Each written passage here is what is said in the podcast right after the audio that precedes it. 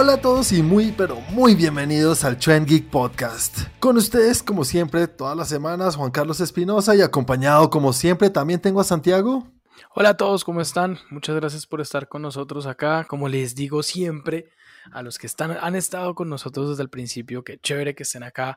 De verdad, me alegra mucho que estén con nosotros. A los que han venido uniéndose poco a poco, pues chévere que estén acá también y bienvenidos y espero que nos sigan escuchando durante muchísimos capítulos más. Santi, cuéntale a la gente cómo te pueden encontrar a ti en las redes y también cómo pueden encontrarnos a nosotros en las redes como Trend Geek. Claro que sí, Juan, a mí me encuentran como arroba Santiago de Melión y a Trend Geek lo encuentran para todo lo que es video en YouTube como youtube.com slash trendgeek y pues en las redes estamos en Instagram como arroba trendgeek y en Twitter como arroba trendgeeklab. ¿Cómo no podía faltar? Como siempre tengo a Cristian con nosotros. Cris, saluda. Hola, buenos días, tardes, noches, muchachos, ¿cómo están?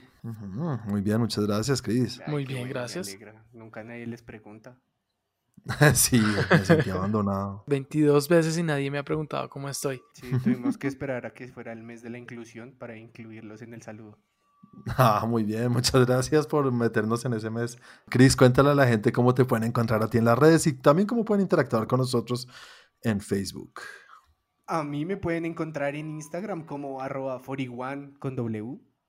Y a nosotros nos pueden mm. encontrar en nuestro fanpage y en nuestro grupo ambos como Train Geek donde estamos publicando todas las cosas. Y a propósito, les comento que nuestra última pregunta quedó empatada. Eso puede ser el, el fin verdadero, es un empate entre esos dos animales. Puede ser, pues es bastante decepcionante, la verdad. Como si uno esperara que fueran allá a romperse la madre y terminaran abrazados. Puede que terminen tomando cerveza. Pero lo bueno fue que no terminaron diciendo que salvaran a Marta. ¿Por qué dices ese nombre? Esta semana no es que hayamos tenido muchas noticias, pero creo que hubo la madre noticia que vamos a tocar más adelante, que tiene que ver con Batman y el regreso de un Batman que creo que todos apreciamos de alguna manera. También vamos a hablar de una nueva película de, Piratas del Caribe y no la misma de la que habíamos hablado hace algunas semanas. Y para comenzar vamos a hablar acerca de una petición, una queja, un...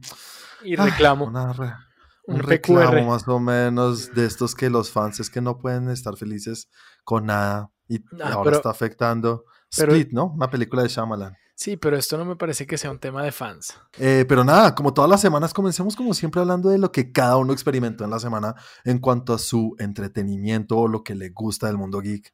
Comencemos contigo, Chris. Háblame de tu semana un poquito. Pues como habíamos visto la semana pasada, o escuchado en su caso, yo les dije, a mí me parece que Spear Force tiene un poco de humor de papá, entonces me puse en toda la actitud de papá y la terminé. ¿Tienes un hijo? ¿Tuviste un hijo? Tengo dos. Tengo ¿Ah? dos. Ok, te viste Space Force. ¿Cómo te terminó de ir con la serie? Pues mira que le cogí el gusto después tiene como sus momentos, e, es, muy extraña, toca desconectarse un poco para disfrutarla, pero en cierto punto me, gustó, o sea, no es una obra maestra, incluso me, le vaticino un, un, futuro igual a lo que pasó con Santa Claritas Diet. ¿Crees que no le van a renovar? Sí, no creo que le haya ido muy bien. Okay. Bueno, pero te terminaste, te terminaste Space Force. Sí, sí, me, me la terminé. Eh, intentan encasillar a los personajes a veces en unos estereotipos muy extraños y ya algo rebuscados para la época. sí, claro, Es que es tonta, tiene sus tonterías, es bien boba. es tonta. sí, pero bueno, si la lograste terminar y te lograste divertir en algunos capítulos, ¿no?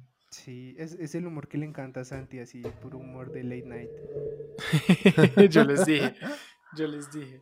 Sí. Bueno, bueno. Pero, no, lo terminé y pues creo que eh, sirve para, para pasar un buen rato. Es muy familiar a ratos, ¿sí? Lo que hablamos la, lo que hablamos la final, la, el capítulo pasado, un poquito que, que siempre al final de cada capítulo muestran la parte humana del tipo, así es un imbécil en, en su trabajo y las cosas, pero siempre llega a la casa y es como el mejor padre o tiene una buena relación con su esposa y todo eso. Sí, exactamente.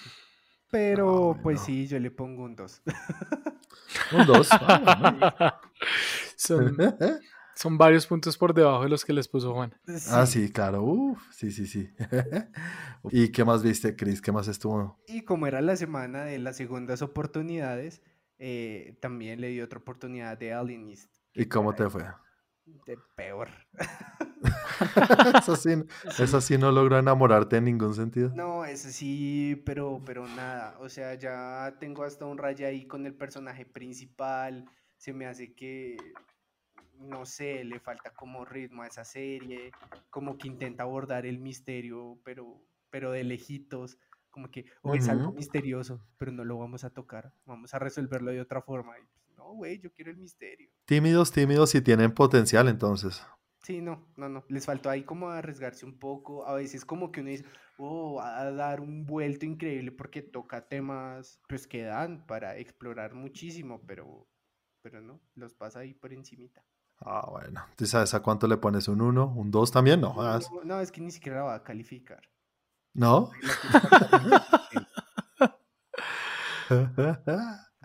Sí, ah, no, bueno. no me engancho, pero para nada, ese sí fue tiempito perdido.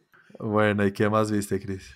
Eh, estaba, eh, me enteré que si no estoy mal para el primero de julio, Netflix va a sacar una serie que fue famosa hace algunos años, en los 80 más que todo, fueron 14 temporadas de Unsolved Mysteries. Unsolved Mysteries, sí, sí, sí. Hay un tráiler, ¿no? Sí, y, y van a sacar, van a hacer un reestreno de la serie el primero de julio, entonces dije, necesito ponerme al día, necesito ver que no sé y necesito investigar lo que van a hablar para saber qué voy a ver y pelear con Muy bien. Mira que yo vi el tráiler de, este, de esta serie, es serie documental, ¿no? Basado en, en historias muy famosas. Y, y la vi y dije, wow, Chris se está muriendo de la felicidad. Y no, dije, es para él, totalmente para él. Tiene misterio de, de, adu- de, de alien- de- de- de este- de extraterrestres, ¿no? Tiene cosas así Sí. de como de extraterrestres, de asesinatos, de todo. Sí, criptozoología, ¿no? Eso yo estoy ahí como ¿Cripto qué? criptozoología. ¿Qué es eso? ¿Qué es la criptozoología, Cris?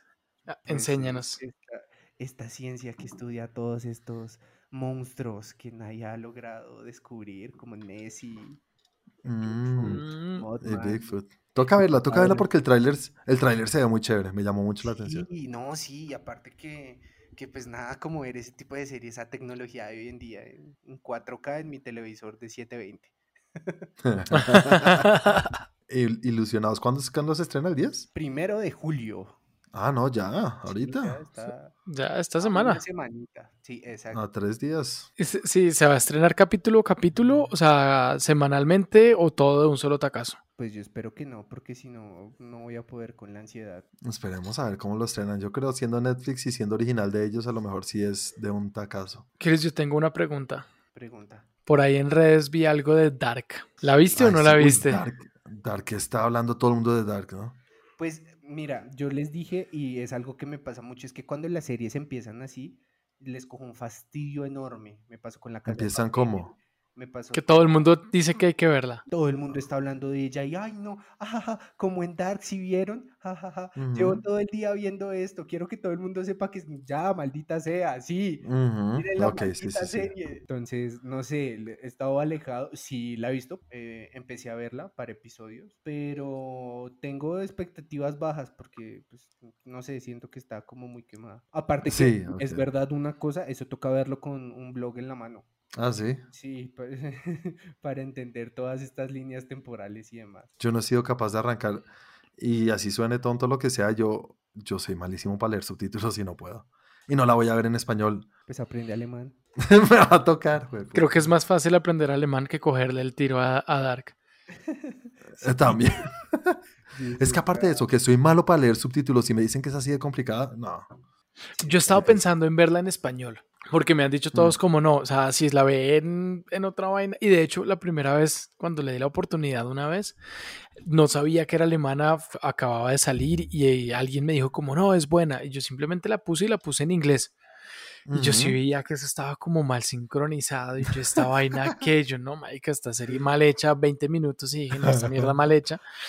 Y nada, la quité. Cuando después de bastante tiempo me enteré que no, que es que era en alemán, yo, ah, yo ni miré. Yo, yo la verdad no hice la investigación, yo ni miré, yo simplemente la puse en inglés como siempre. Cuando... Y, y pues la verdad es que no la voy a ver en español. O sea, no es que no la vaya a ver en español. En el momento dije, no la voy a ver en español. Y ahora con todo lo que me han dicho estoy dudándolo. ¿Será que la veo en español? Como que si está bien Ay, no traducida, como que todos me dicen que está muy bien traducida, que aguanta, que lo uno, que lo otro. yo- Pero, pero pues es que él también, eh, no sé. Yo creo que uno se acostumbra de pronto, no sé, yo cualquier película, o sea, así fuera Parasite, yo la vi en coreano, no, no en español, y, y creo que le quita mucho cuando son las traducciones, se pierde algo. Sí, claro. Obviamente no estoy entendiendo el coreano y estoy leyendo los subtítulos y es una traducción, pero, pero en, en la, eh, digo, es en, En la, la parte voz. visual, ver la actuación de la los acentuación personajes. de las cosas y demás le quita muchas veces y obviamente te toca decir que hay un doblaje que es muy bueno Claro, pero en este tipo de series es, va mucho la intención con el que el personaje dice las cosas y Hmm. muchas veces como que en el doblaje se pierde sí. Pues sí, es que no es por cual. nada que le están, que están haciendo un casting de un actor específico para un rol específico y que eso tiene Sí. tanta importancia. O sea, es la forma en la que habla, la elocuencia, el- las palabras que utiliza, porque puede que leen un libreto, pero no lo tiene que decir palabra por palabra, eh, y lo- las expresiones, los tonos de voz, todo ese tipo de cosas. Es como el meme del año pasado con el Joker, que decían, Joaquín Phoenix eh, estuvo encerrado dos meses en una habitación ah, perfeccionando la risa del guasón. Eh, Dos entradas en español para ver el guasón. Señores, no, por favor. Ah, no, sí, eh, exacto, exacto. pierde un poco. Lo que sí me llama la atención es que no es una serie nueva, pero de un momento a otro cogió un boom de la nada. Esta tercera temporada, porque antes yo sabía que existía y alguna gente hablaba de ella, pero esta tercera temporada fue como, como todo el mundo. Sí, Sí, sí, total. Yo creo que es la cuarentena. De pronto, pues, de pronto es una de las series que en cuarentena, que, pues que varia gente la había, la había visto y les había gustado mucho, y ahorita en cuarentena la descubrió mucha otra gente. Sí, bueno, son hartos capítulos, de pronto alguien se lanza encima de esa granada y la ve. Cris ya arrancó. Pues igual siento que cuando personalmente cuando he visto tantas cosas de viajes en el tiempo, ovnis y cosas paranoicas, que me digan que alguien puede ser, eh, no sé, su propio tío, sobrino, hermano y que creó un propio universo él mismo viajando en el tiempo, pues no se me hace tan raro. Yo no tengo ni idea, nada de Dark, solamente Yo- sé que es alemana. ella. Yo sé, yo descubrí que era alemana, pero además, eh, últimamente como he visto varios memes y sé que tiene que ver mucho con temas del tiempo, porque yo vi los primeros 10 minutos y dije como, "Mm, sí, esto está como raro, pero, pero ya. O sea, no, no, no vi más y sé que tiene que ver con vainas del tiempo, con viajes, como que se adelanta, se atrasa, eh, flash forwards, no sé cómo será, no sé cómo será el manejo. De pronto tengo que ver Tenet primero para poder entender Dark. Puede ser. Flashpoint. Los memes están diciendo es, mm, es que no puedes hacer un spoiler de Dark porque no se entiende. Eh, Chris, ¿algo más o ya eso fue todo lo de tu semana? No, eso fue todo lo de mi semana. Ah, bueno, sigamos contigo. Santi, cuéntame de tu semana. Bueno, yo hice dos cosas importantes. La primera, bueno, una más, mucho más importante que la otra. Vi una película que se llama The Vast of Night y pensé mucho en Chris. Ya la tengo ahí para apenas termines de grabar, darle play. En Amazon Prime. Pero pues, es o sea, no. nueva, ¿no? Sí, es relativamente nueva. Creo que tenía que salir en el 2019, pero finalmente no salió y, o está como que en- en- estrenada en el 2019 porque estuvo en festivales y cosas así, pero, pero creo que se tenía que estrenar en cine en estos días y la pasaron a, a VOD. Sí, y es de Amazon, ¿no? Y es de Amazon. Eh, el caso es que es de una, es el debut de, una, de un director. El director es director y guionista que se llama Andrew Patterson. Y, y chévere, técnicamente, que no es que yo sea muy técnico que digamos, pero hay algo que sí me, me- me- llamó mucho la atención y es que la película, pues el nombre se llama The Vast of Night, o sea, se habla de la noche y toda la película es grabada de noche. Y grabar de noche es muy difícil Sí, tiene su cosa. tiene Bueno, su que- ciencia. La luz es, la luz, manejar el, el manejo de la luz no es tan fácil, que tienes que iluminar, pero no tanto, pues, no sé, o sea, sé que técnicamente es difícil y me pareció chévere, se veía bien. Es- está ambientada en los años 50, entonces Ujú. chévere ver como los carros viejos, como todas las máquinas, las cosas eh, de los años 50 me pareció, me pareció chévere el- la forma como estaban hablando también interesante. Eh, los actores me parece que hacen un, un- un- buen papel y, y para un debut de un director me pareció un gran trabajo, sobre todo porque maneja un tema que, que se ha manejado mucho, que se ha hablado mucho, pero lo toma como desde un punto de vista muy diferente ¿Pero cuál es el tema? En una entrevista que le hicieron, le preguntaron al tipo que cómo daba a conocer o cuando le preguntaban de qué se trataba la película, el que decía. Y el tipo decía que era una película de estilo eh, de Twilight Zone, eh, ambientada en los años 50. Y de hecho sí tiene como muchos llamados, como el televisor, tiene varias escenas así como de ese estilo chévere. Y tiene también un tema de extraterrestres ahí metido. Es que yo creo que ahí tiene que ver un poco, y ahí perdonarán el, el- el gadget paranoico de mi parte, pero no sé si han visto, pero la mayoría de las películas de los años 50 tienen relación con eso, porque Sí. en teoría a Hollywood le han dicho, necesitamos que usted me sature toda esta gente con ovnis, porque no sabemos en cuál momento nos van a llegar. Recuerden que Roswell fue en el 47. Ujú, Sí. Ok, Y Área pues ahí- 51. Exacto. Entonces ahí empezaron a decir, si nos llegan necesitamos que la gente no se vaya a enloquecer del todo. O sea, como que esté medio un- preparada. Exactamente. Entonces hay un pico de películas relacionadas con dimensiones paralelas, abducciones, ovnis y demás, que salieron en los 50, pero abusivo. Me gustó, la recomiendo. Sí, la recomiendo. Yo, yo creo que se merece un 3, un 3-5, pero es de esas que pasan chévere y al que le gusta el tema eh, lo, lo puede... O sea, a Chris le puede gustar bastante y decir, o como puede que Chris me diga mañana, Santi, odié la película, porque yo ya sabía eso, huevo. porque yo ya lo vi, porque ¿por qué me pones a ver esto si yo ya todo eso lo conozco? Puede que me diga, oiga, chévere la forma como manejan la historia, no sé qué, ta, ta, ta. Entonces, eso fue, eso fue una de las dos cosas que vi y la otra, la segunda, que es la más importante, Juan, Ujú. Terminé Peaky Blinders. Uy, te mamaste dos, dos temporadas en, en una semana. No, pero sí le di duro esta semana porque dije, ya quiero terminar esto, quiero, ya no me aguanto más, quiero terminar esto y eh, voy a enfocarme en Pikis. Pero no, definitivamente qué buena serie. Y es Sí, que a medida que uno va, sí, no, a medida que uno va avanzando empiezan a salir actores. Yo les había hablado que salía Tom Hardy, Sí. no les sí. había dicho que también sale Aidan Gillen, Adrian Brody, Mm, Adrian Brody, ok. Anna Taylor Joy. Anna Taylor Joy también, vea pues. No, todos los británicos ahí o están sea, reunidos de parceros. Les faltó Entonces- Benedict Cumberbatch. Sí. Sí, yo creo. De pronto en la, pro- la temporada que viene. Muy, muy buena serie. Pues, o sea, sin contar al actor principal que es Cillian Murphy o Killian Murphy. Yo no sé cómo, cómo se pronuncia el nombre de ese man. no- nunca he podido saber. Mm, Nadie. Eh, mm, él, yo creo. Y, y la esposa tiene una idea. Depende del día. A veces le dice Silly. Le dice Honey. Para no cagarla. Eh, entonces, no, definitivamente qué buena serie. Está muy bien hecha. Tiene, tiene una evolución en el tiempo que uno dice como, wow. La, la forma como está escrita, cómo está ambientada en, en- en- en la época, los temas que tratan, cómo se ve la evolución de los personajes. No, la verdad, muy, muy buena. Me gustó muchísimo. Qué y pues bueno. estoy esperando que ya casi va a salir la sexta temporada. Pues, o sea, obviamente cada uno tendrá su, sus, Sus favoritas. sus favoritas, pero para mí está entrando en el, en las, en el top 5. Bueno, qué buena cosa encontrar algo así. Bueno, Santi, ¿qué más fue de tu semana? ¿Eso fue todo? ¿Qué parte de dos cosas tengo esta semana? ¿No ¿Entendiste? Ah, ¿verdad que iniciaste así? Se me olvidó. no es que no te esté parando bolas. No, ¿cómo No se es que no te esté parando que- bolas, Felipe. Eh, digo,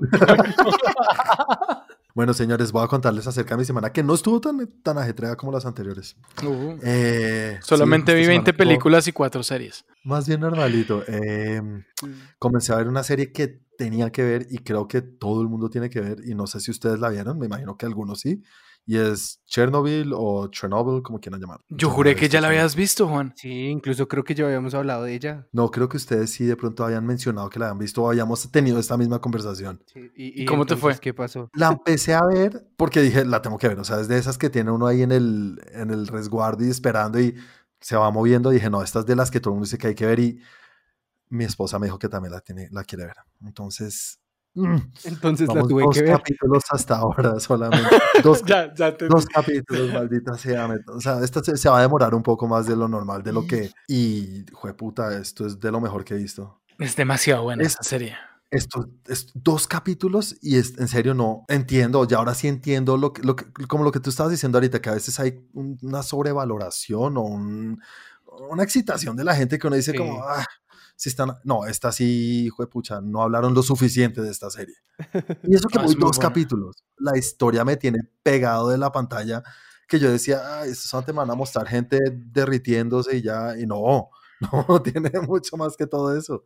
Y aparte Yo de eso no que tiene esos visuales. Eso, eso te iba a preguntar. Yo, yo la verdad ya no me acuerdo exactamente de capítulo tras capítulo. ¿En qué vas en el capítulo 2? Bueno, es que sucedió una cosa bastante mm, rara.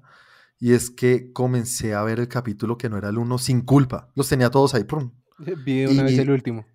No, el quinto, el penúltimo. ¿Y hasta dónde lo Pero- viste? casi hasta el final. No, lo vi bastante. Ay. Sí, me dio una piedra, pero no, la verdad no le ha quitado nada al otro, al inicio. No, no Creo le me- quita. Y de verdad no le quita porque finalmente, o sea, el tema de spoilers, estamos hablando de un hecho real que pasó hace muchos años y todo el mundo sabe lo que pasó. Tal cual, tal cual. Por eso dije y empecé a ver el primer capítulo y dije, ah, este fue el que hizo eso en ese capítulo que la cagué. Pero no, no me afecta nada, o sea, no es como, "Oh, ahora no quiero ver porque ya sé dónde va a terminar. No, No, para nada, muy chévere. Muy, muy chévere y, y ya quiero verla ya y, pucha, estoy que me adelanto, pero me pueden matar en la casa. No, eso No, es, eso prefiero- es, prefiero- Peligra eso el es motivo de, sí, no, eso es motivo de, eso es motivo de divorcio. Sí, eso es un no, no. No, sí, eso. Yo, yo por ahí he cachado a alguien que está adelantando una serie sin mí y sé que me escucha. Bueno, entonces vamos a ver cómo me va con esta serie. Espero que bien y según lo que he oído de todo el mundo, creo que no me va a decepcionar. Señores, me tiré sobre una granada que no sé si ustedes ya lo han hecho antes y una película que jodo y jodo y le doy palo y le damos palo acá. Y es que empecé a ver, no la he terminado, empecé a ver el paseo. ¿En serio? ¿Pero cuál? La uno. No, Voy a ver la saga del paseo. Así de ¿La desocupado estás, Juan? completa? No, es que no es desocupado, señores. Mira, una cosa que yo siempre digo, una cosa que he aplicado en cuanto a todo es, a mí me gusta criticar las cosas que sé por lo menos, ¿vale? Sí, estoy Y- de acuerdo. Me Y yo lo he hecho y, y les digo, yo lo he hecho con Crepúsculo, lo he hecho con todos, me leo los libros, todo. ¿Por qué, hijo de madre, con el paseo? Soy tan desconsiderado, ¿no? o sea, me sentí en serio, dije como, ¿por qué no? ¿Por qué no? La tenía ahí y la empecé a ver y no me ha decepcionado, o sea, no, sí me duele. Mira, no, no, no la he visto toda, pero no la, no la estoy odiando, que me parece rarísimo. Es que, es que es muy complicado. Lo que pasa es que es una película de 25 de diciembre. O sea, esas películas la viste? las sacan en eso. Sí, no, incluso yo he visto toda la saga, menos Ah, donde sale el, eh, el amigo de colegio de Santi. Esa sí no pues la he la visto. dos. La de John. No, no, Claro, no esa la la dos. dos. No, Sí, el paseo 2. Sí, señor. no. Que sí. Los que están escuchando este capítulo, estamos en una pausa de IMDB buscando cerciorar la información de lo que estamos diciendo. Ay, marisco, sí, entonces no vi esa, pero sí vi la 3. Uy, qué mal. Muy Estás mal, porque Juan Carlos, que mal. empezó Chernobyl por el quinto sí capítulo. la vi, claro. El paseo y Chernobyl en la misma frase. Sí. Ay, marisco, sí. Pero el paseo, bueno, no sé, vamos a ver, de pronto después digo, hey, hasta chévere, o estaba en el momento perfecto. Creo que estas películas, como tú dijiste ahorita, Chris, es una Sí. película de 25 de diciembre, son de momentos o algo así entre familia y todo el mundo se está riendo, pues uno se ríe del contagio de la risa de los demás. Pues yo no tengo eso y la estoy viendo solo, vamos a ver. No, sí, pero lo que pasa es que son muy coloquiales. Sí, tienes Sí, que, tenerle el feeling a la vaina. O sea, o sea, tienes que meterte en el mood de que vas a ver una película de estilo. Como un Sábados Felices, qué pena a los que les guste, yo no puedo. Bueno, vamos a ver, vamos a ver. No me está disgustando para nada y me he reído par cositas, entonces, chévere, chévere. En cuanto a producción, terrible, eso sí, pucha, eso está grabado con el celular, no sé, muy mal, muy feo, en serio. La estrategia del caracol tiene más producción que esto. Dago García, El Paseo, El Paseo es la segunda película más vista en la historia del cine colombiano. ¿Con quién está peleando? Sí, lo Sí, no, no, no, no, no del cine colombiano produ- producido en Colombia, sino me refiero a, a del cine de, de, de- de taquilla colombiana, mejor dicho. Ok. Ah, ok, ok, ok. El paseo es la segunda. Entonces, pucha, le podían meter un poquito más de cariño a algo que le hace tanto dinero a Dago. Pero Dago ya sabe que así se tapan dinero haciendo. Sí, pues todos los diciembres él se hace el año, con el 25 Claro. de diciembre saca su película. Pucha, Porque es que sí. es, es un tipo de película diseñada para... Porque tú el 25 de diciembre estás con toda la familia en la casa y dices, no, pues ¿qué hacemos? Pues vamos a cine. ¿Y qué hay? Pues si haces la primera y es la más taquillera que haces en la, ot- la- en la dos, pues Lo a John mismo. Leguizamo, hijo de puta. No, y yo estoy esperando que en la 7 se haga como eh, los Avengers del paseo, donde todas las familias se encuentran de paseo. Los todos. Sí.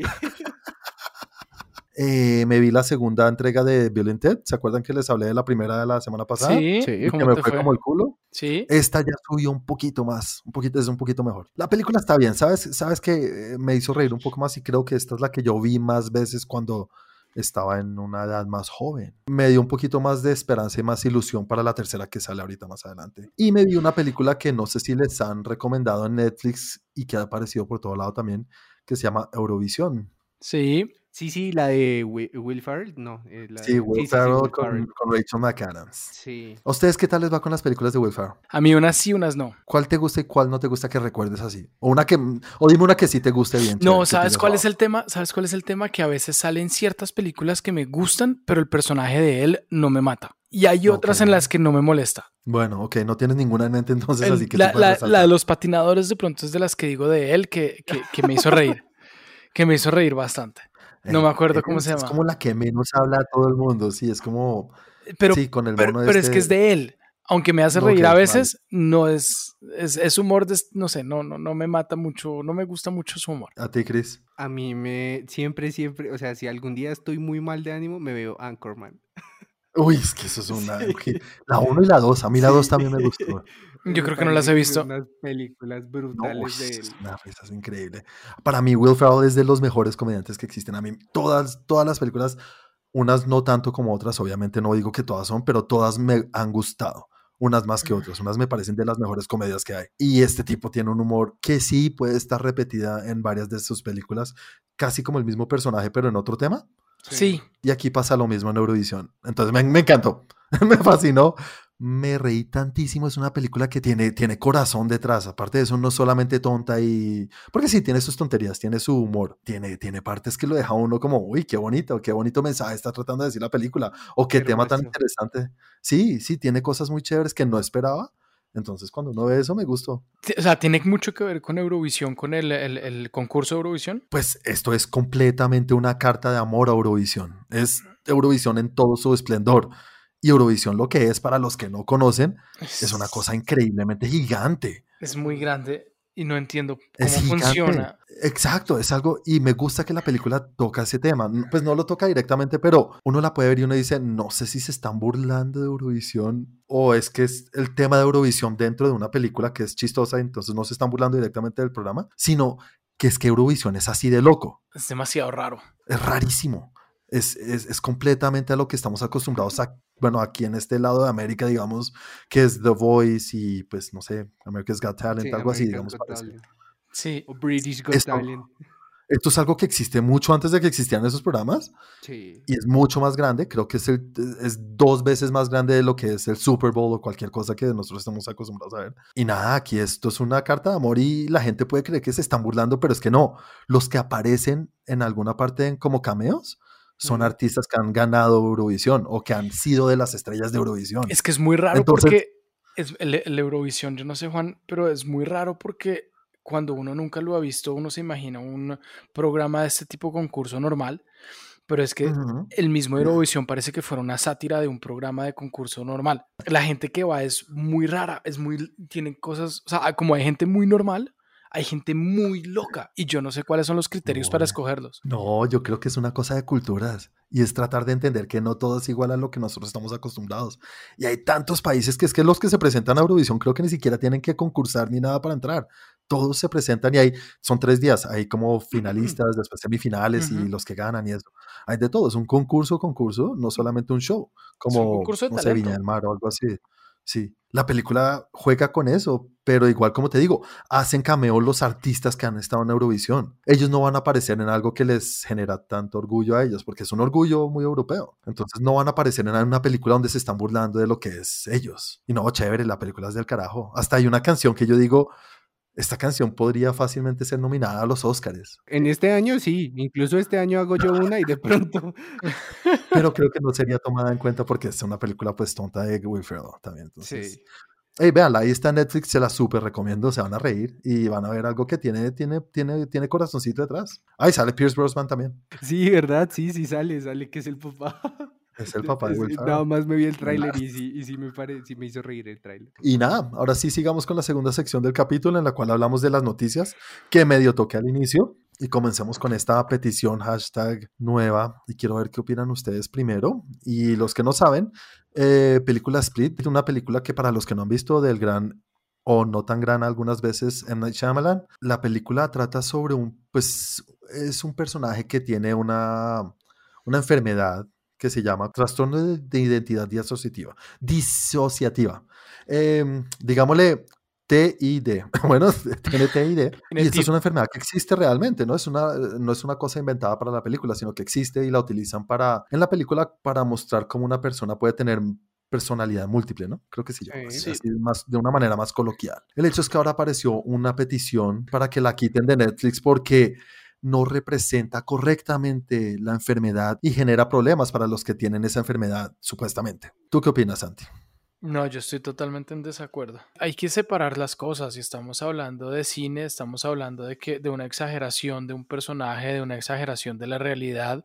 Y si vamos en ese punto, pues no se puede poner nada, en, no se puede hacer ninguna historia eh, imaginada en algo que pueda existir en la realidad, pero entonces yo lo amplifico o muestro o me baso en esa, no sé, en eso para hacer una, una película o lo utilizo uh -huh. en una película porque todo, o sea, no se podría plasmar nada, no se podría hacer nada.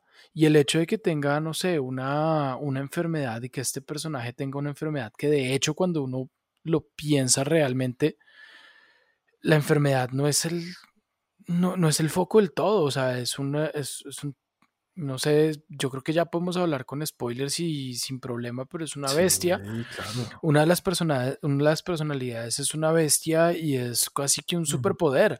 Y al ser un superpoder estamos hablando de que no es una realidad de hoy en día.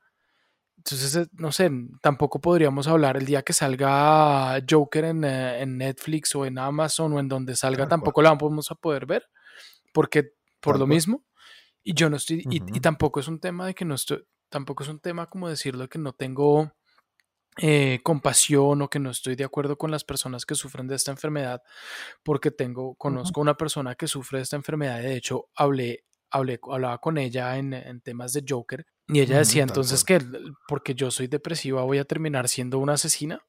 Y decía, no. Una, entonces, una guasona. Una guasona. Y ahí es donde está la fina línea de saber qué es real y qué es no, pero pues nosotros como humanos y como personas también tenemos que saber que pues esa es la fina línea y como padres tenemos que enseñarle a los hijos, no se van a tirar de un quinto piso creyendo que son Superman. Tal cual.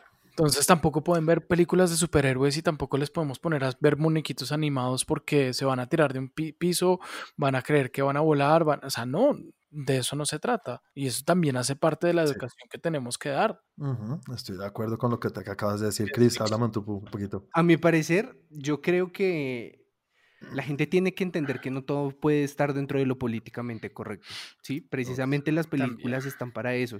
Si tú intentas hacer una recreación de, ya sea exagerado o no, lo estás haciendo desde un punto de vista en el que es ficción, ¿sí?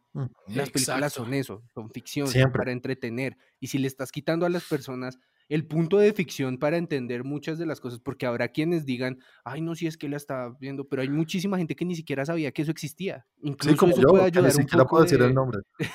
de, de concientizar un poco. Split pero el problema es que lo están, lo están llevando ya al punto exagerado de, de la que de lo políticamente correcto en lo que ya se vuelve hasta insano como entonces no se puede hacer nada. Entonces si el villano es blanco vamos a salir los blancos a decir ay no es que los, no, los blancos no somos malos si es negro ay no es que los negros no somos negros no se podría hacer Exacto. nada y la gente no ha entendido ese, esa distancia que hay entre lo que es la ficción de ver algo por entretenimiento y llevarlo, o sea, yo no creo que alguien vaya y lleve a su hijo, vas a ver esta película y lo que te diga va, lo vas a aplicar para tu vida. No, no, y además. Si, que... si, lo estás haciendo y tu hijo hace eso, algo estás haciendo mal como Sí, exacto. Tienes, hay, no sé, el, el, acceso a Netflix, ¿quién lo da? ¿El papá o el hijo?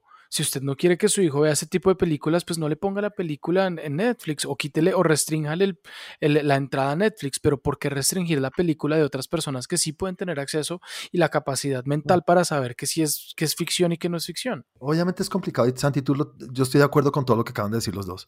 Eh, estamos en un momento en el cual las redes sociales, internet le da una voz a todo el mundo, entonces todo el mundo quiere joder la vida del otro porque yo no estoy de acuerdo con esto. Entonces, y vale, probablemente existe la posibilidad de que alguien tenga ese trastorno y vea la película y diga como, uy, eh, qué feo que me personifique, me siento personificado porque he vivido con este problema toda mi vida. Puede pasar, hey, puede pasar, es verdad que puede pasar. Yo no quiero ser insensible, como tú lo dijiste, Santi, yo tampoco quiero ser eh, el, el que no entiendo lo que está pasando, porque sí, puede pasar, pero es que es ficción. El cine es ficción, señores. El cine no tiene la intención de educar a tu hijo, ni siquiera un documental. Son ficción en muchos sentidos. El director está adaptando una historia y la está contando de alguna manera. Si ustedes ven los documentales de Michael Moore, siempre tiene una inclinación hacia algún lado, ¿sí o no, Santi? Lo que hablamos algún día de los documentales de Michael Moore. Sí, que no son, no son eh, subjetivos, todo es, no son objetivos, todo es completamente subjetivo. Y cuando es objetivo, pues tiene un fin, tiene una idea, te, te quiere mostrar una, algo específico detrás y no te está dando toda la verdad, porque la verdad no es absoluta. Exacto. Y si ese es el caso de un documental, imagínese una película que inicia sabiendo que es ficción, que están hablando de, hey, es, es, una película de superhéroes, tú lo dijiste, Santi, qué tontería en serio la gente que creen que, que, es que esto va a crear un problema y ahora que entonces veamos a cualquier persona con este trastorno o con TID, eh, vamos a decir, oh, la bestia. No, no, en serio. Están dando por hecho que todo el mundo es igual de tonto al que creó esta petición. Entonces no podría haber un villano de ningún lado del mundo porque sería un estereotipo de algún sitio. Cualquiera. Todos los villanos son rusos, entonces todos los rusos son malos. No, ah, yo no sé. Pero ¿y qué tienes contra los obreros, Juan?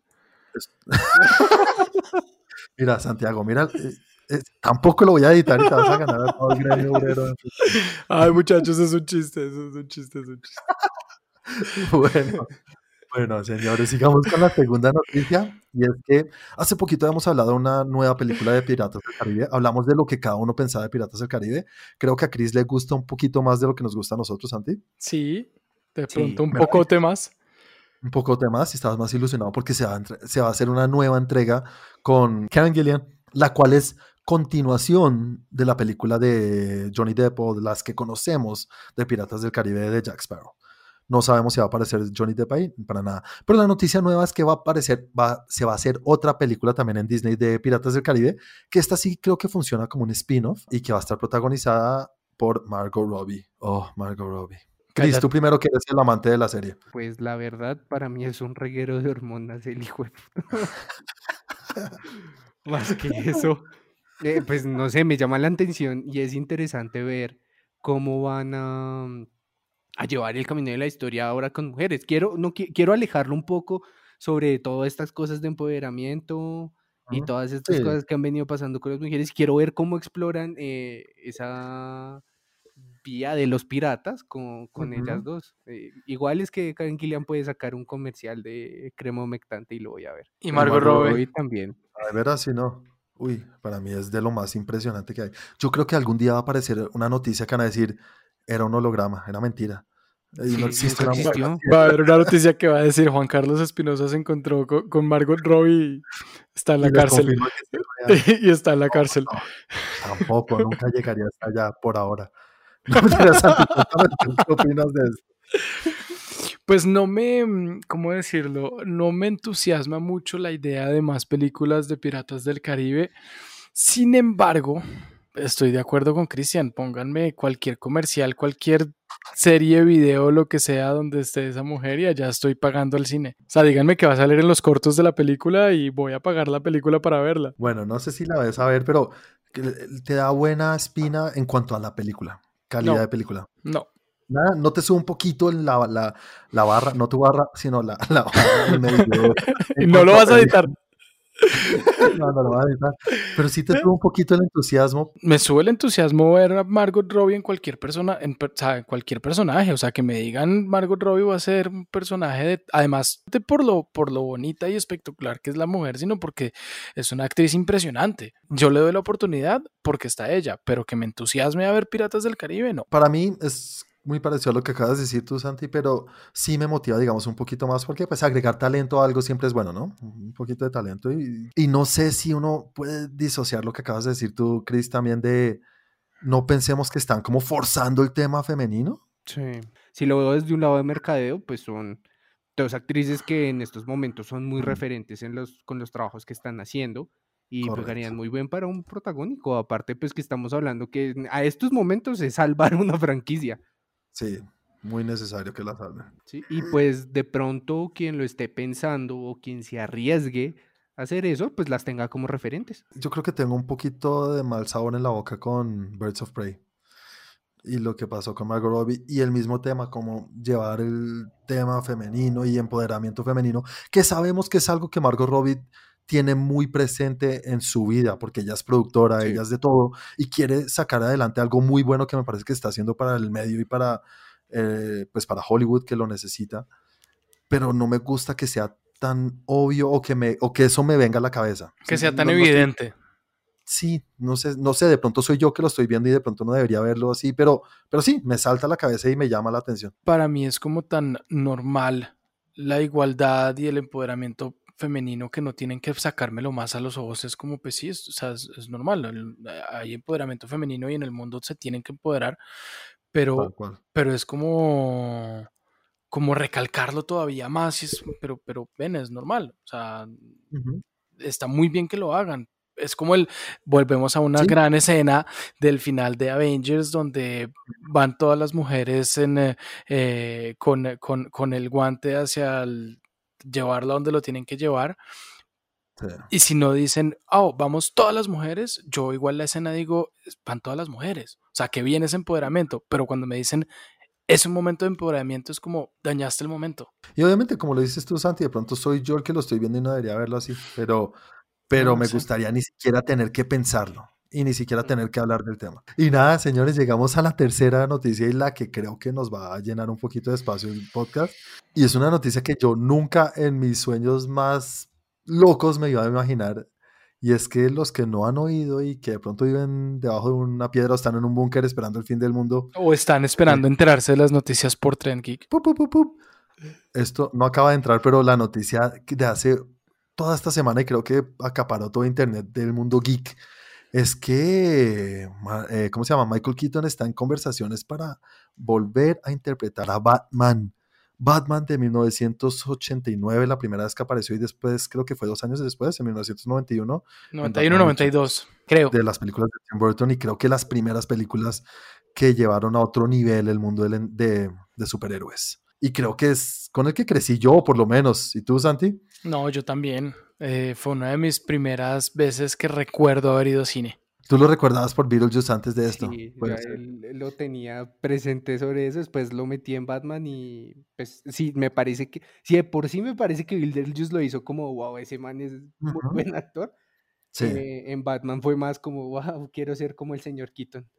Y además que en esa época ser Batman, o cuando lo hicieron el casting de Batman, mm. recibió no existía internet, pero recibió un backlash, ¿cómo se dice eso? Un batazo.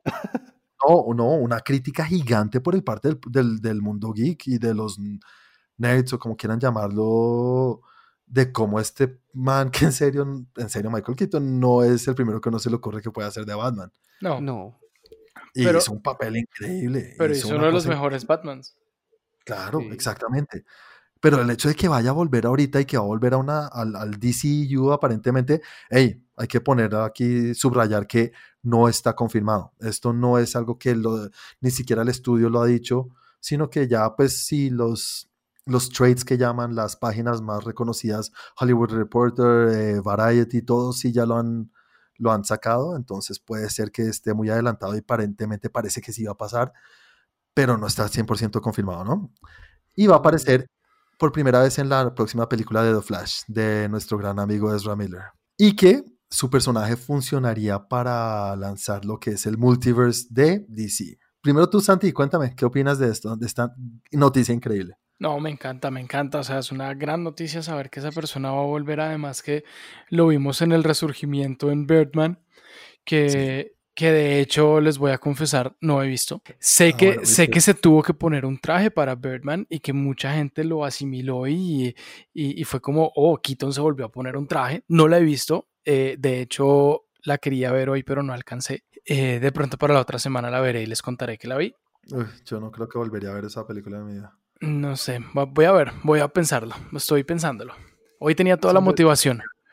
Vamos a ver si después la tengo. Fue el resurgimiento de él, porque después de que, después de que hizo Batman, empezó en una caída libre y Birdman le dio o lo volvió a poner en el mapa y desde ahí ha empezado a hacer cosas muy chéveres.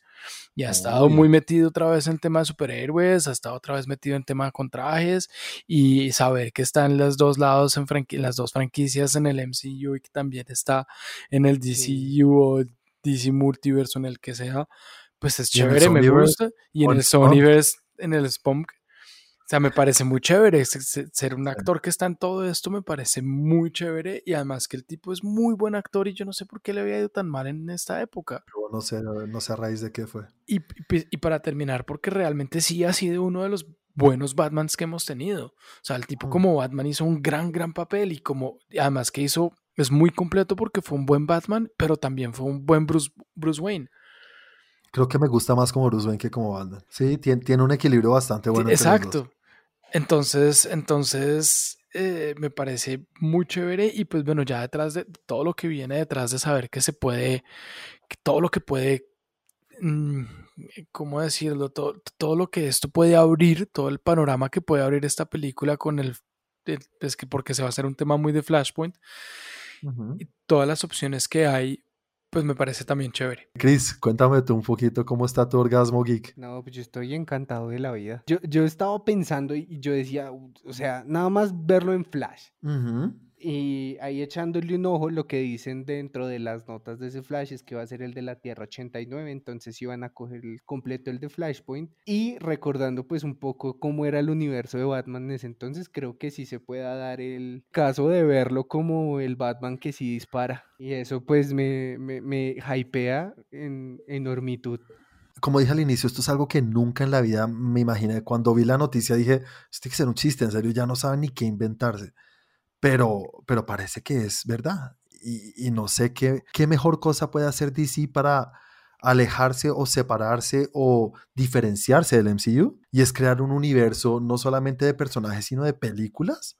Porque, Santi, algo que hemos hablado y es que la historia de DC en el cine le dan la ñoña, bueno, o le daban la ñoña a, al MCU antes de que existiera lo que hoy en día es el MCU. Antes de que Antes existiera Man. Feige. Antes de que existiera Feige o que saliera Iron Man o que se empezara a formar lo que es el hoy en MCU, qué pena, pero nadie sabía quién era Iron Man. Bueno, obviamente muchos sí, pero Sí, el gran yo no- público. Yo no le podía hablar a mi abuelita de, de- de Iron Man. Pero yo le digo quién es Superman y sí. Y le digo quién es Batman y sí. Eso es muy distinto. Entonces, gracias a Michael Keaton tenemos lo que es hoy Batman. Eso sí lo puedo decir con confianza. Y verlo en una película como Flash y como dijiste tú ahorita, Chris o Santi, no sé, que lo que dice el artículo es que va a ser alrededor de la historia de Flashpoint, una de las mejores historias en el cómic, yo creo yo, y lo que dio, da la posibilidad de lo que hemos hablado acá tantas veces, Santi, de tener todos estos universos, o Chris, ¿cómo, cómo le pondrías tú a lo que es el Guasón y lo que es el Batman de Robert Pattinson y lo que es Ben Affleck y lo que es el Snyder Cut y lo que va, todos estos, ¿qué son? ¿Universos o tierras? Eh, pues tierras y universos son lo mismo en este caso. Ah, bueno, muchas gracias. Flashpoint daría la oportunidad de hacer lo que tanto hablábamos, Santi, tanto discutíamos y era mantener a Jason Momoa, mantener a Gal Gadot y deshacernos de algunos otros que ya no van a estar con nosotros, como es Ben Affleck, que ese sí con seguridad sabemos que no va a volver. Pues es que a mí me parece que se estaban alejando mucho. Si bien hablando en cómics, aclaro, a mí siempre me ha parecido muy superior lo que ha hecho DC frente a lo que hacía Marvel en cómics. Sí, también Me es parece verdad. que el manejo de las historias que les daban eran mucho más vendedoras y se veían los números. La gente los leía Pero es más, que el tono, pues. el tono también era muy diferente. Exactamente. ¿Y qué pasó con ellos? Hubo un momento en que fue tanta la saturación de los héroes y eran tantas las historias y las tierras, que es lo que está pasando ahorita en el cine, que pues les tocó hacer los nuevos 52. Y es lo que si ya les había pasado en los cómics y les está pasando en el cine, pues marica, ¿cuál es la, cuál es la ecuación? Sí, ya, sé- ya tenemos la respuesta. Exactamente. Y, de sé. esa manera se puede salvar de una manera increíble. O sea, donde yo vea eh, la versión de Flashpoint de Gal Gadot peleando con Aquaman, me, me orgasmeo en ese cine. Por favor, ¿Por acuérdame para no ir contigo.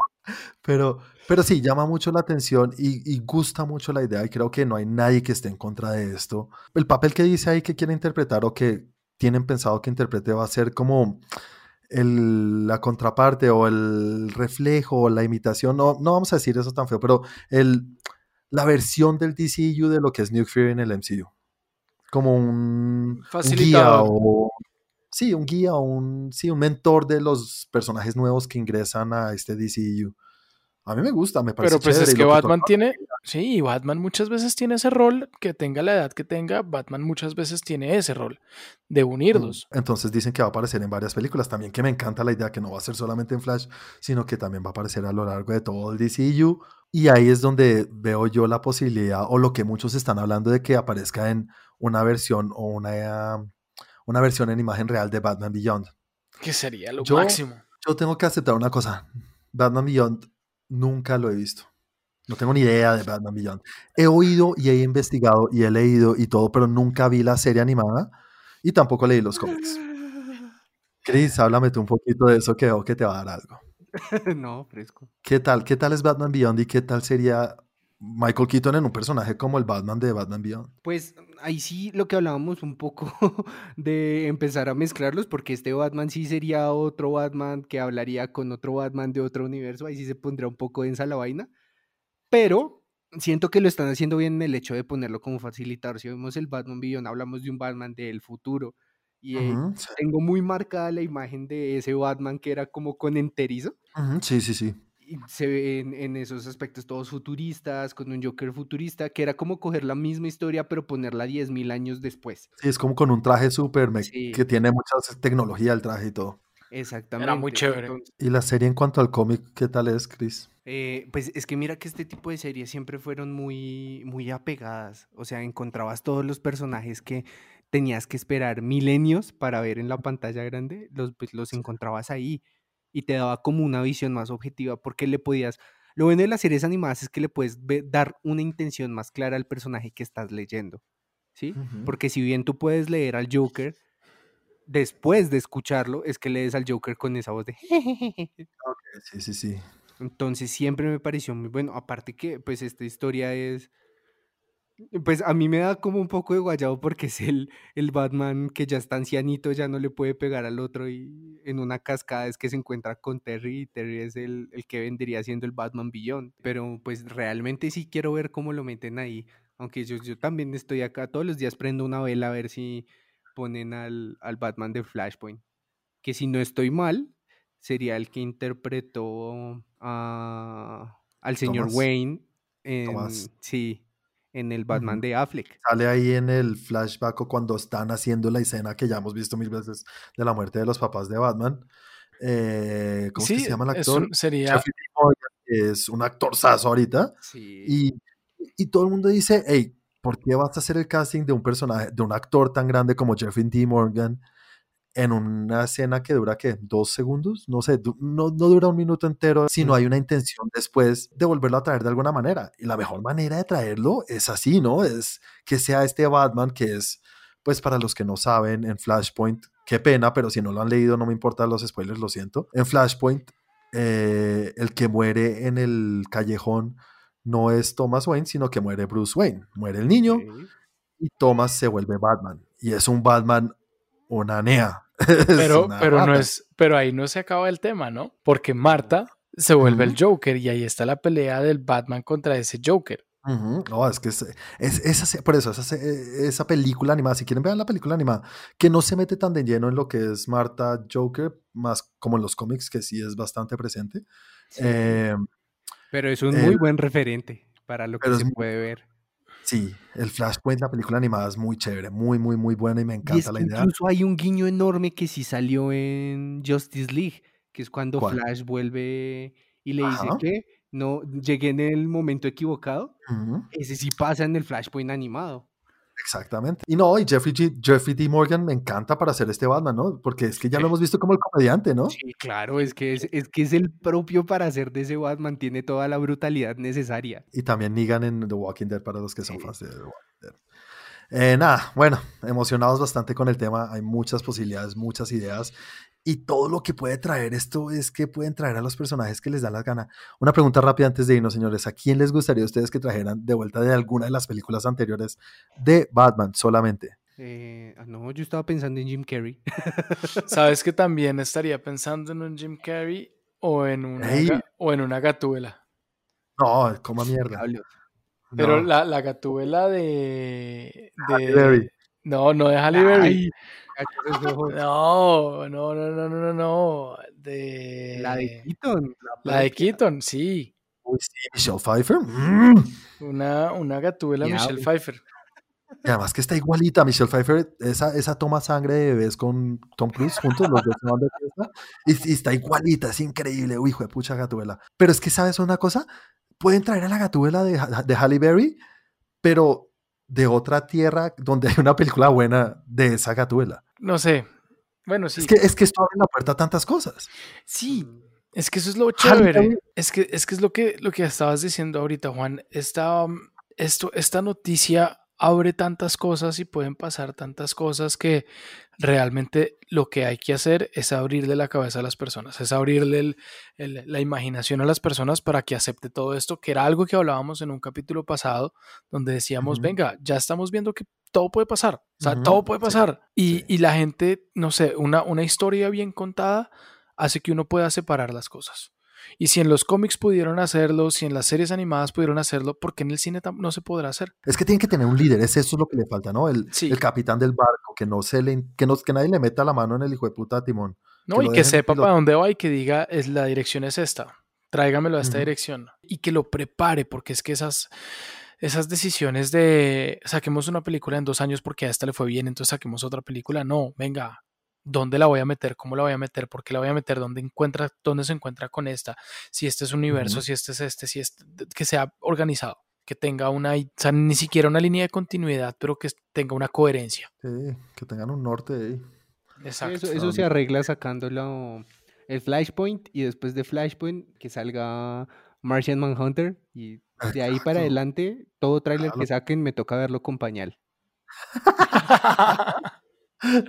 Ay, pero algo así que quiero decir antes de irnos en serio, esto sí antes de irnos, es que el multiverso, como nos ayuda a arreglar tantas cosas, también le Puede- quita un poco de, de- como de peso a las cosas porque se puede arreglar de una manera muy fácil, ¿sí? Como, Ah, como las Es como la muertes en Marvel. exacto, o como la idea de volver en el, de, vol- de viajar en el tiempo, que es lo, literalmente lo que van a hacer, que es que todo mm, pierde un poquito de peso, no tiene tanta consecuencia porque, ah, no, después lo pueden arreglar porque era de otro universo, porque era de otro mundo, o porque Flash, Flash puede correr otra vez y arreglarlo otra vez. Siempre hay consecuencias, pero puede arreglarlo, o puede traer a la vida a alguien, y no hay tanta consecuencia. Sí, pero ¿cuál es el problema si así es en los cómics y la gente sigue leyéndolos y, han- y hemos leído muchas historias, o sea, muchos cómics, eh, muchos universos paralelos, mucho- ¿y cuál es el problema? Lo que acabo de decir, pues que no pierde un poquito de peso. Cuando alguien se muere, uno no se lo cree del todo. Uno dice, está muerto, pero yo sé que puede volver. Entonces se pi- pierde un poquito. No, porque lo interesante de los universos es que si bien cambia el universo, también cambian muchas de las personalidades de los personajes. Sí, sí, Entonces sí. sería, si bien se murió uno, ahora me toca el que es malo, o el que es mejor, o el que es más fuerte, o el que es más inteligente, ¿sí ves?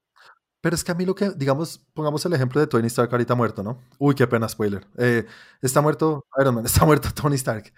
Que lo puedan traer a la vida a, Tony, a, a Iron Man, a mí eso no me molesta. A mí eso no me, me vale huevo. A mí lo que me duele que se haya muerto Tony Stark es que ya no vamos a ver a Robert Downey Jr. en ese personaje de Tony Stark, en ese Iron Man. Si traen otro Iron Man o otro Tony Stark, no. Lo que duele de esa muerte creo que es la muerte de, bueno, por así decirlo, la muerte de Robert Downey Jr. en el papel. Sí, la interpretación del personaje. Sí, entonces es eso, no sé. Ah, Sí, pero todo tiene una evolución y hay que, hay que, no sé, yo siento que es como, hay que pasar a otra cosa. Las películas siempre estarán ahí, las de él siempre estarán ahí y hay que darle la Sí. oportunidad a otros. Obvio, por eso, por eso yo estoy de acuerdo con lo que acabas de decir. Yo no quiero que vuelvan a traer a Robert Downey Jr. a la vida. No, yo no quiero, ya pasó, pasó su época, no quiero que devuelva. Que tenga peso y que lo que lloramos en el cine o lo que nos dolió que haya muerto tenga alguna validez. ¿Listo? Y que pongan a Constantine en la Justice League. Gracias. Gracias, me parece. me uno a esa emoción. Sí, Jamada, si nos estás oyendo. Eh, nada, señores, entonces aquí ya llegamos al final del capítulo de hoy. Muchas gracias para los que nos están escuchando y no se les olvide darle un review a esto si nos están escuchando en iTunes, darle un like también, compartir todo eso porque hey, nos ayuda y todos queremos que esta comunidad crezca, nuestra pequeña comunidad de trenguiqueros o como quieran llamarlo.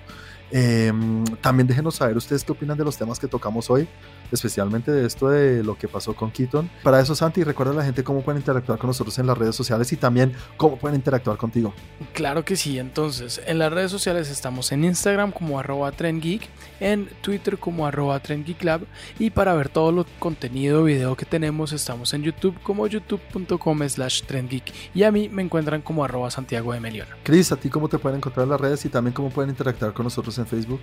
A mí me pueden encontrar como arroba 41 con W y a nosotros nos pueden encontrar en Facebook, en nuestro grupo y en nuestro fanpage como Train Geek. Me gustó lo de la encuesta que hicimos la semana pasada y creo que es algo que vamos a hacer cada semana y esta semana me gustaría que fuera que la gente escogiera algún personaje que quisieran que volviera al universo de DC. Algún personaje de Batman. Eso me parece muy chévere y así lo podemos hablar en el otro capítulo. A mí me pueden encontrar en las redes como arroba Juanaldiño y también les quiero recordar que este tema que hablamos ahorita de Michael Keaton volviendo como Batman, tenemos un video nuevo en, YouTube en el cual intentamos explicar todas las teorías, todo lo que explican hasta ahora, porque es una cosa muy nueva, pero intentamos darle un poco de, de explicación a lo que está pasando en cuanto a este tema. Y nada, señores, llegamos al final del capítulo 22. Muchas gracias para los que nos están acompañando como siempre y a los nuevos. Que pasen buena noche, días o tarde, como dice Chris. Chao. chao, chao. Chris, chao. Chao.